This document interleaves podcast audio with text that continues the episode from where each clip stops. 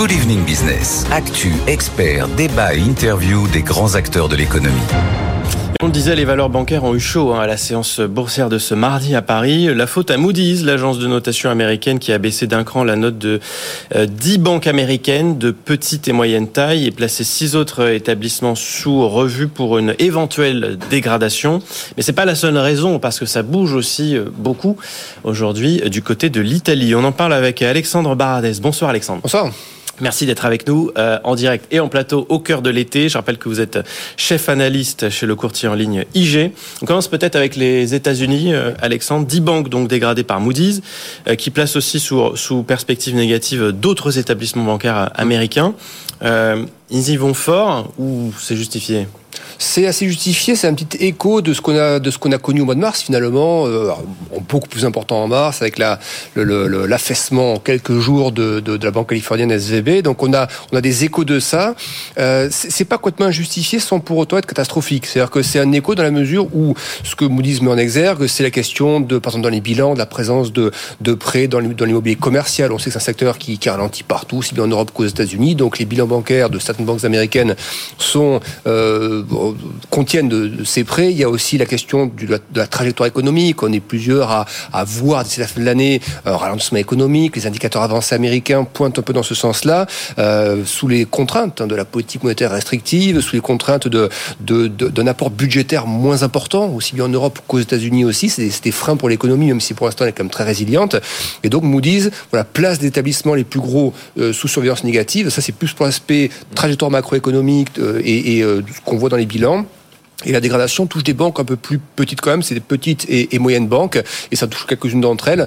Euh, donc voilà, on a quand même le sentiment que c'est pas de nature. Je ne pense pas qu'on soit au début de quelque chose. C'est pas de nature à déclencher un choc majeur parce que le choc c'était plutôt au mois de mars. Et on a vu à quelle vitesse la Fed a réagi à ce moment-là en, en, injectant de la liquidité à nouveau. On a vu son bilan à nouveau croître alors qu'elle était en phase de normalisation du bilan.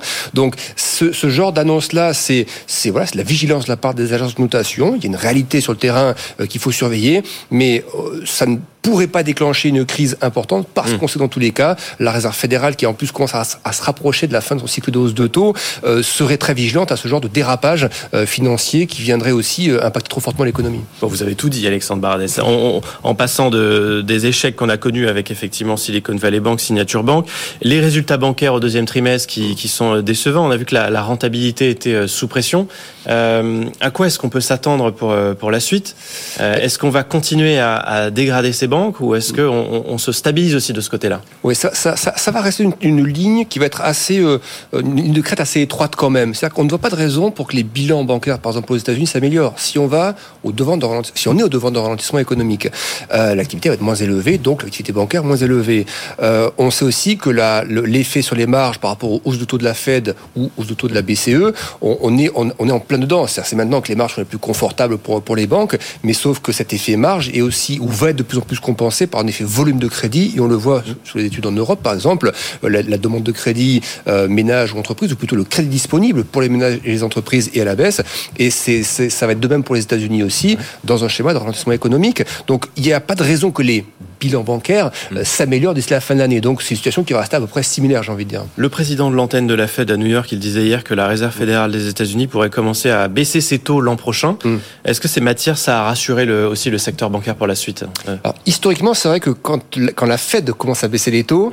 euh, je dis bien historiquement sur les, deux grosses crises précédentes, et surtout la très grosse précédente qui était la crise des subprimes, c'était au contraire au moment où elle commence à baisser les taux que les marchés ont commencé à s'affaisser parce que signe que l'économie ralentissant à tel point qu'il fallait d'un seul coup baisser les taux, des cascades de, de faillites. Mais est-ce qu'on est dans le même cas de figure Justement non. Justement non. C'est à ça que je voulais en venir, c'est que le stress des marchés, nous on l'a eu finalement l'année dernière, au moment où la Fed commençait à relever les taux, les discours de, de, de normalisation étaient extrêmement agressifs et en plein euh, redressement de de taux massifs. Il y, des hausses il y avait des hausses, on s'en souvient peut-être plus trop maintenant, mais de 75 points de base à chaque réunion pendant plusieurs réunions. Ça, cet effet-là, l'effet un petit peu de, de, de, coup de frein monétaire, il, est, il a été encaissé. Aujourd'hui, ce que l'on on, va avoir, c'est qu'au contraire, si la Fed commence à baisser les taux l'année prochaine, c'est que l'inflation aussi sera revenue sur une trajectoire soutenable dans la zone des 2 à 3 on va dire.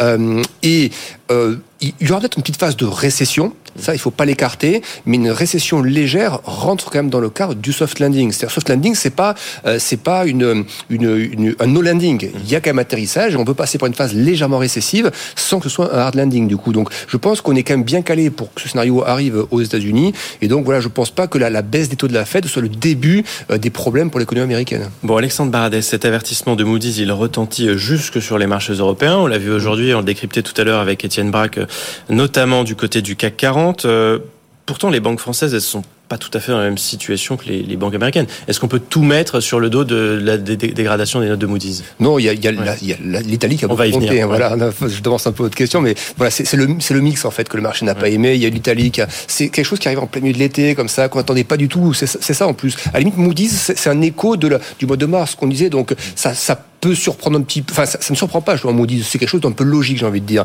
Ce qui a surpris, effectivement, c'est l'Italie. Donc c'est l'agrégat des deux. Et puisque Étienne disait euh, précédemment, Étienne Braque, c'est la question macro et que vous avez là derrière également, les chiffres de la Chine. Euh, le, on a eu la semaine dernière un PMI manufacturier pour la Chine qui est de retourner en territoire contracté. Euh, là, ce matin, c'est des chiffres exportation moins bonne qu'attendu, importation moins bonne qu'attendu. Donc c'est ce paquet-là en fait qui fait que les, les, tout, que les banques, les cycliques, donc les valeurs cycliques, plus la décision italienne partent à la baisse. Bah alors, on a regardé toute la journée euh, pour essayer de comprendre justement ce qui tirait les valeurs bancaires mm. françaises si bas. Mm. C'est quoi votre avis? Parce qu'on a un peu tout lu. On a lu d'abord euh, que c'était euh, que c'était Moody's, puis mm. en fait non, c'est beaucoup plus l'Italie parce que les banques françaises sont présentes sur le marché italien. Euh, comment vous, vous déchiffrez tout ça Oui, c'est même une problématique. Ah, aujourd'hui, c'est quelque chose d'européen. Vous regardez l'Eurostock 600 secteur banque, il lâche à peu près 3% sur la journée. Les plus grosses baisses sont évidemment à voir du côté de l'Italie parce que c'est une décision qui arrive du gouvernement italien euh, et, forcément par effet de ricochet, par effet de, prise de position dans le, dans, le, capital, les banques qui tiennent des positions dans, le capital d'autres banques européennes. Il y a un effet comme ça de, de, propagation un peu de ce risque. Mais encore une fois, je, je pense que c'est fort sur une journée. Il y aura peut-être des échos encore d'un jour qui viennent.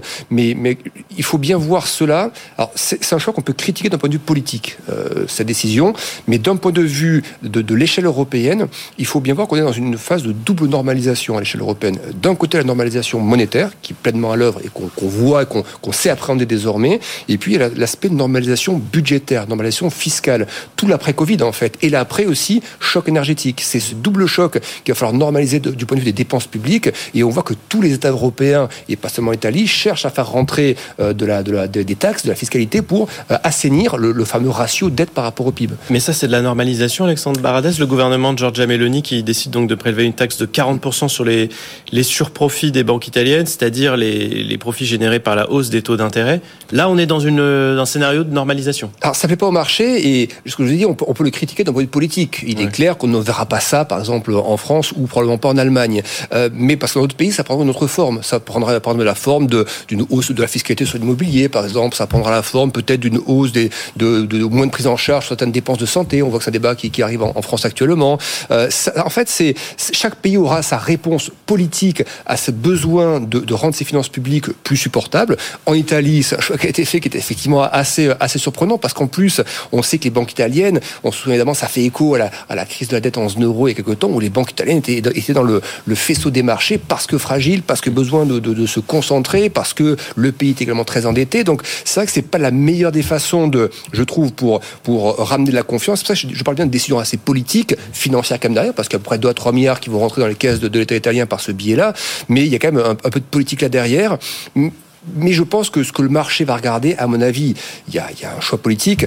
On, je ne pense pas que ce soit le début du on, on taxe absolument toutes les entreprises partout en Europe. C'est des choix qui sont, qui sont, faits individuellement par pays, qui ne plaisent pas au marché actuellement, mais je pense qu'il faut la regarder sous un prisme très large de normalisation budgétaire, même si elle est plus ou moins bien faite ici ou là. Mais c'est quand même une demande, faut pas oublier, la BCE a demandé aux États hein, euh, et d'autres institutions de, voilà, de, de, de faire attention au, au quoi qu'il en coûte. C'était à la fin du quoi qu'il en coûte. Et c'est une demande aussi qui émane des institutions européennes européenne euh, de, faire attention à la trajectoire budgétaire des États. Même là, si on parle d'une taxe surprise, on s'y attendait pas, euh, on a l'impression que c'est énorme. Euh, si, je, je, résume en fait ce que vous nous dites, c'est mm. que euh, finalement on n'est pas euh, sur un truc extraordinaire par rapport à la tendance qui, européenne. Non, parce que regardez même d'autres milliards, c'est pas ça. D'un côté, c'est pas ça qui va résorber le, le, déficit italien, donc ça fait quand même rentrer de l'argent, mais c'est pas ça qui va résorber complètement le déficit. le, marché n'a pas aimé sur la, partie bancaire, ce qui est logique. Hein. Vous êtes actionnaire de banque italienne, vous n'avez pas ce genre de décision. Mais là où ça poserait problème, c'est si par exemple sur les, les, les taux souverains, vous aviez aujourd'hui un écart euh, qui se manifestait entre les taux de référence, par exemple le Bund allemand et le, et le 10 ans italien. Si vous aviez aussi un écart de taux, de taux de référence 10 ans, là ça veut dire attention, parce que mm. l'Italie, ça commence à avoir des répercussions sur le marché obligataire, là ça a été sensible. Aujourd'hui, ça fait que, entre guillemets, que baisser le marché action et le secteur bancaire surtout, mais ça n'a pas eu d'effet sur la partie souveraine qui est la plus sensible, on le sait, pour la partie européenne. L'Espagne avait déjà mis en place une taxe sur les surprofits des banques. Euh, est-ce qu'on sait aujourd'hui ce que ça, voilà, ce que ça a donné, quelles ont été les conséquences? C'est un peu le, le on a souvent des débats par rapport au, fait de taxer, on voit aux États-Unis par exemple, là c'était une menace brandie par l'administration américaine, de taxer les, les super profits des compagnies pétrolières. Bon, ben là, on, on, fait bouger le débat sur la taxation des super profits euh, des banques. Euh, c'est peut-être là-dessus que l'Europe a peut-être plus la main, certains pays en tout cas ont plus la main par rapport aux compagnies pétrolières, mais pour moi, c'est pas plus ou pas moins. Voilà, c'est euh, soit on brandit les taxes sur le pétrole, soit sur la, sur la finance. C'est un peu des sujets, je vous dis, assez politiques quand même. C'est un levier comme un autre. Voilà, c'est un levier. Après, c'est des choix politiques. Mais c'est pas, par contre, attention, je dis pas que c'est bien, que c'est normal. Hein. Je dis que c'est un choix politique qu'on peut critiquer et on a le droit de le faire. Euh, il faudra pas le renouveler régulièrement. C'est-à-dire que euh, dire le, durcissement monétaire génère des hausses de taux, ça améliore la rentabilité des banques ou autres, et donc on se sert au passage, c'est une chose. Il ne faut pas par contre que ça fragilise les établissements, parce que ce qui aurait peut-être mieux de faire, c'est de dire, ben, euh, vous, ces super profits, euh, par exemple, renforcer votre capital avec, vous voyez, pour les futures crises, pour que les banques soient mieux armées. Voilà, ça serait peut-être un peu plus judicieux d'un point de vue, d'un point de vue politique. Donc pour l'heure, pas d'inquiétude à long terme.